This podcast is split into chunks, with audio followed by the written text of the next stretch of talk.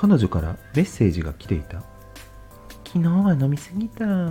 かなり二日酔いかも。会いたかったな。それと色鮮やかに装飾された店内と真っ白なドレスを着た彼女。その後ろにグラスで積み上げられたピラミッドとすごい数のシャンパンが写った写真が送られていた。その姿はうまく表現できないが夜の蝶いや女帝というのか。俺は「よかったなゆっくりお休み」とだけ返信した。俺はナチュラルメイクに部屋着姿の彼女の方が好きかもしれない。その日彼女からの返信はなかった。